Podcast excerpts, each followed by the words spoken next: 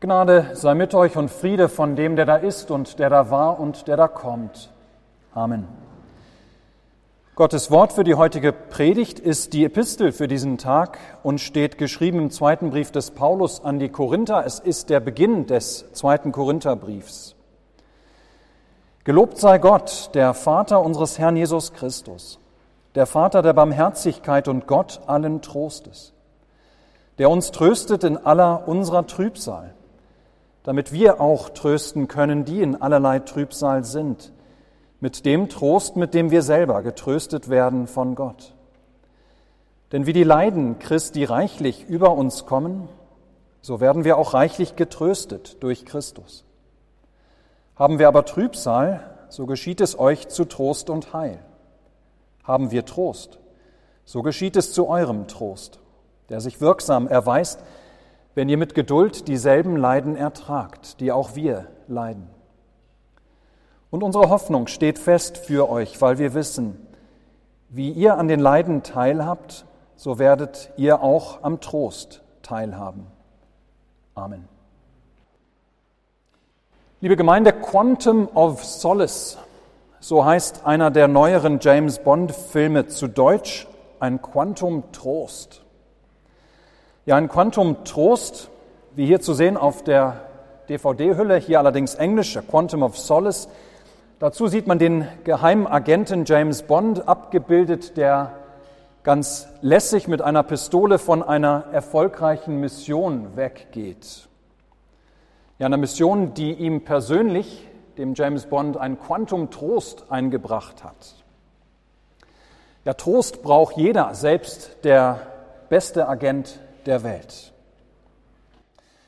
Trost, das ist auch unser Thema heute und Thema des Apostels Paulus in unserem Abschnitt. Sogar wer nur oberflächlich zugehört hat, eben beim Predigtext, der wird es nicht überhört haben, wie oft dieses Wort Trost vorgekommen ist. Ganze zehnmal das Wort Trost oder auch Trösten in dieser Epistellesung. Der James Bond, der schafft sich selbst Trost, indem er sich mit einer Pistole an den bösen Menschen rächt. Sowas ist natürlich nur im Film möglich. Realistischer ist doch, dass wir es uns schwerer tun mit dem Trost, mit dem Trösten. Ja, wo finden wir selbst Trost in unseren Leiden? Und wie können wir andere trösten? Das sind Fragen, die uns in unserem Leben immer wieder beschäftigen, die uns immer wieder auch zu schaffen machen. Weil wir selbst manchmal untröstlich sind. Und weil wir angesichts von Leid, das andere Menschen erleben, auch nicht so richtig wissen, wie wir trösten können. Ja, da kommen wir uns manchmal ganz schön hilflos vor oder wir tun genau das Falsche wie folgendes Beispiel zeigt. Da stirbt eine Frau aus der Nachbarschaft. Sie und ihr Mann, die hatten keine Kinder. Man kannte die beiden aus gelegentlichen freundschaftlichen Gesprächen im Supermarkt. Und nun ist sie in einem Unfall plötzlich verstorben. Was nun? Ja, eigentlich müsste man ja zu diesem Ehemann hingehen. Das spürt man irgendwie. Er hatte ja auch nicht viele Bekannte. Aber was sagt man denn da bloß? Wie soll man den dann trösten? Ja, wie soll man ihn beim nächsten Treffen überhaupt begegnen, ansprechen, in die Augen schauen? Und so sucht man ihn nicht auf, man vermeidet ihn. Ja, einige Tage später im Supermarkt wechselt man lieber den Gang, als man ihn sieht und schaut weg, so als habe man ihn gar nicht gesehen. Liebe Gemeinde, wir wollen uns heute neu sagen lassen, als Christen haben wir einen unglaublichen Trost. Und als Christen dürfen und können wir andere Menschen trösten, eben weil wir diesen Trost haben. Können wir andere Menschen trösten, weil wir selbst getröstet werden von dem Gott allen Trostes. Ja, wir dürfen und können andere Menschen trösten. Dazu gibt uns unsere Epistel heute einige wertvolle Tipps. Als erstes können wir ableiten aus dem, was Paulus an die Korinther schreibt, lass das Leid des anderen an dich heran. Ja, lass das Leid des anderen an dich heran. Das ist leichter gesagt als getan. Denn keiner setzt sich gerne freiwillig Leid aus. Ja, wer hat es schon gerne mit Leid zu tun? Wer versucht nicht eher Leid, so gut es geht, auch zu vermeiden, zu umgehen, eben tatsächlich den Gang im Supermarkt zu wechseln? Nicht wahr? Wir möchten am liebsten, wir möchten es am liebsten nur mit gesunden und mit gut aussehenden und mit Menschen ohne Problemen zu tun haben. Nicht Menschen, die uns mit Leid konfrontieren. Außerdem lassen wir nur sehr ungerne Leid an uns heran, weil wir wissen, dass wir ebenso sehr machtlos sind diesem Leid gegenüber, dass wir das nicht einfach ändern können. Ja, in aller Regel können wir das Leid nämlich nicht einfach wegnehmen. Wir können das Problem nicht einfach lösen.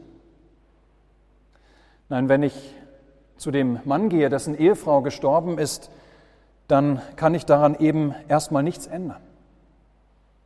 Oder wenn jemand mit einer schweren Krankheit diagnostiziert wird, dann kann ich diese Krankheit eben nicht mal eben wegnehmen. Nein, da sind wir erst einmal hilflos und dieses Gefühl der Hilflosigkeit, das mag keiner. Eine Strategie, wie wir mit dieser Hilflosigkeit umzugehen suchen, ist das, wenn wir dann mit Leid konfrontiert werden, dass wir am liebsten es auch so schnell versuchen, so schnell wie möglich wieder versuchen loszuwerden. Indem wir das Leid versuchen zu verharmlosen vielleicht oder zu verdrängen dann heißt das bei uns Kopf hoch, das wird schon wieder. Oder keine Sorge, alles wird gut. Ja, mit diesen vermeintlich frommen Sprüchen versuchen wir, möglichst dieses Leid nicht an uns herankommen zu lassen. Versuchen wir es loszuwerden, zu überwinden. Dabei, und das wollen wir heute mit nach Hause nehmen, Dabei können gerade Christen, gerade Christen können die Welt ganz realistisch sehen. Es wird eben nicht einfach alles gut, nicht diesseits des Paradieses. Ja, das Leid eines Menschen wird nicht unbedingt einfach weggehen, auch wenn wir es uns noch so sehr wünschen. Nein, wir können dieses als Christen ganz nüchtern sehen. Wir wissen, wir wissen, dass Leiden und Krankheit und Tod seit dem Sündenfall zu unserer Welt dazugehören. Ja, wir wissen, dass Leid auch zum Leben eines Christen mit dazugehört. Dass der Glaube nicht einfach aus diesem Leben Leid verbannt. Es kritisieren ja immer wieder viele an der lutherischen Kirche, dass wir so viel von Sünde und von Tod und von Leid sprechen. Wie oft ist in unseren Gesangbuchliedern zum Beispiel nicht von Leiden und Traurigkeit die Rede, gerade in der Passionszeit jetzt.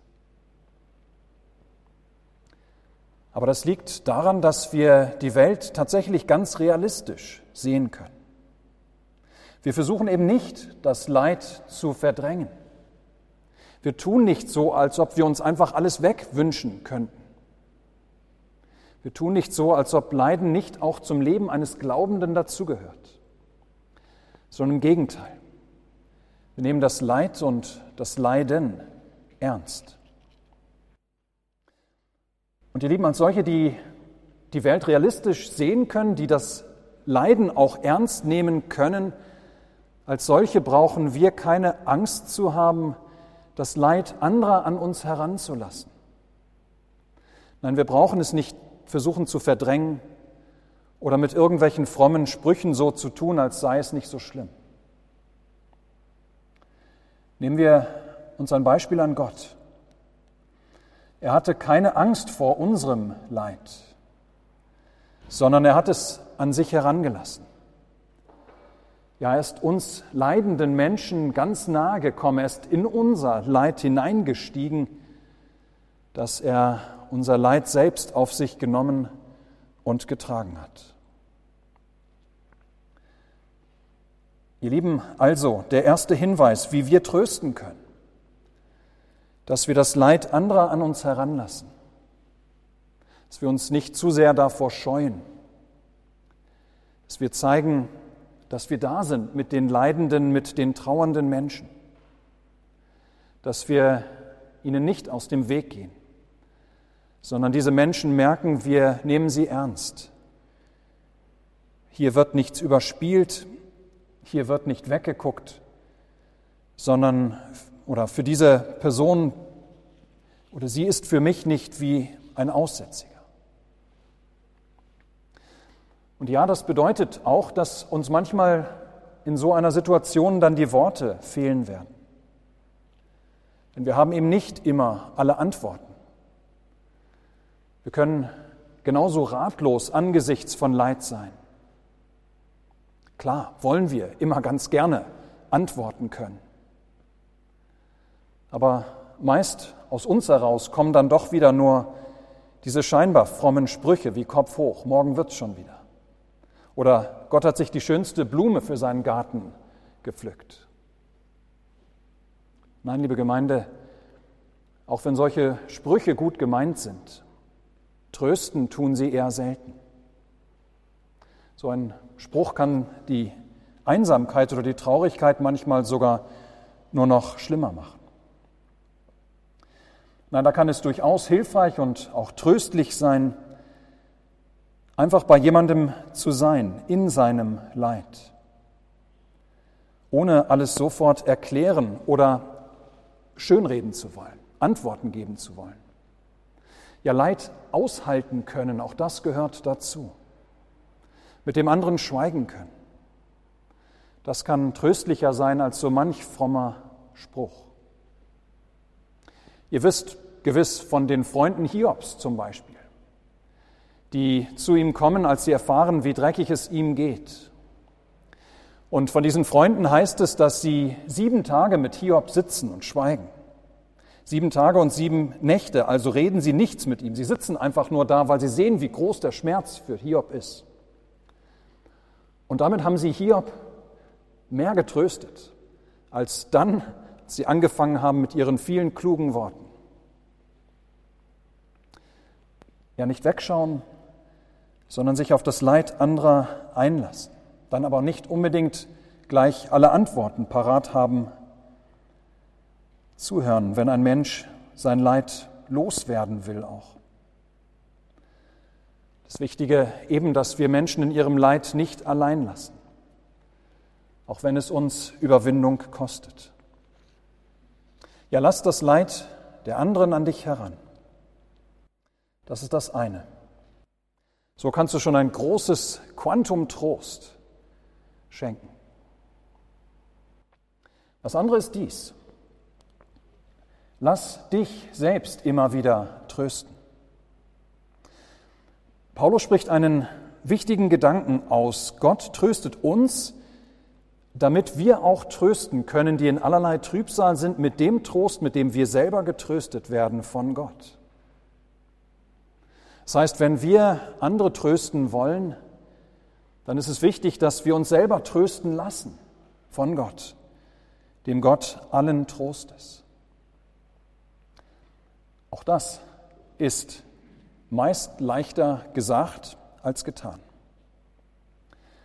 Denn nicht wahr, ihr Lieben, wie oft versuchen wir, zum Beispiel hier in der Gemeinde, wie oft versuchen wir nicht lieber als solche dazustehen, die keinen Trost brauchen, wir wollen stark sein vor anderen. Wir wollen am liebsten als solche dastehen, die keinen Trost brauchen. Wir wollen nicht wie Schwächlinge daherkommen. Denn, so denken wir, wer Trost braucht, der schafft es nicht selber mit seinen Problemen fertig zu werden. Ja, wer zugibt, dass er Trost braucht, der ist ganz einfach zu schwach. Dabei kann ich Trost nur weitergeben. Ich kann tatsächlich andere nur trösten, wenn ich zugeben kann, dass ich selbst auch Trost brauche. Ja, Trost kann ich nur weitergeben, wenn ich selber nicht immer denjenigen spiele, der super stark und ultra fest im Leben steht, sondern wenn ich meine eigene Bedürftigkeit nach Trost auch zeigen kann und zugeben. Denn nur dann kann ich mit dem Trost trösten, mit dem ich selber getröstet werde. Nur wenn ich selber meine Bedürftigkeit, meine eigene Schwäche und meine Angst zugebe, kann ich mich trösten lassen und diesen Trost dann auch weitergeben. Wenn ich meine eigene Bedürftigkeit nach Trost zugebe, dann schaue ich nämlich auf die Leiden Christi und den Trost, der durch sein Leiden in die Welt gekommen ist und in mein Leben gekommen ist und immer wieder kommt. Ja, wenn ich meine eigene Bedürftigkeit nach Trost zugebe, kommt Gott, kommt Gott in meinem Leben mit seinem tröstenden Wort zur Sprache. Deshalb lass dich selber trösten. Dann kannst du andere trösten, indem du nicht immer den Gefassten und Starken spielst, sondern auch zu deinem, zu deiner Schwäche, zu deinem Leid stehst. So bist du offen für den Trost Gottes, den du dir nicht selber schenken kannst, sondern der von außen zukommt auf dich und ihn dann weitergeben kannst. Ganz praktisch heißt dies, dass wir den Gott des Trostes immer wieder zu Wort kommen lassen wollen in unserem Leben. Dass wir uns und andere immer wieder unter sein tröstendes Wort stellen, wie wir es ja heute auch wieder tun. Ohne den Gott allen Trostes, ohne seine Verheißungen, ohne seine Zusagen können wir nett sein zu anderen Menschen. Und wir können uns ihnen zuwenden. Wir können mit ihnen auch in ihrem Leid schweigen und all das ist nicht unwichtig, all das bringt ganz viel. Aber letztlich geht dieser Trost noch nicht ganz weit. Beispiel Beerdigung. Gehe ich zu einer nicht christlichen Bestattung, dann höre ich dort vielleicht auch viel wohlgemeinte Worte. Ja, wirklich viele schöne und salbungsvolle Worte über die verstorbene Person vielleicht, über das Leben an sich und wie schön es doch ist und wie sehr lange wir uns doch noch an den Verstorbenen erinnern werden, darüber, was ein gutes und gelingendes Leben doch ausmacht und so weiter. Ja, ich höre viele schöne Worte, aber letztlich bleibt das, was gesagt wird, doch hohl. Fehlt wirklicher Trost angesichts des schlimmsten Leids, Tod. Ja, wo soll da Trost auch herkommen? Unendlich besser haben wir es da als Christen bei einer Beerdigung, wenn wir uns von dem Gott allen Trostes selbst trösten lassen dürfen. Wenn er zu Wort kommt mit seinem Evangelium. Wenn wir wissen und hören dürfen, dieser Mensch, der gestorben ist, der lebt nicht einfach nur irgendwie in unseren Erinnerungen weiter, sondern der lebt wirklich weiter in Jesus Christus.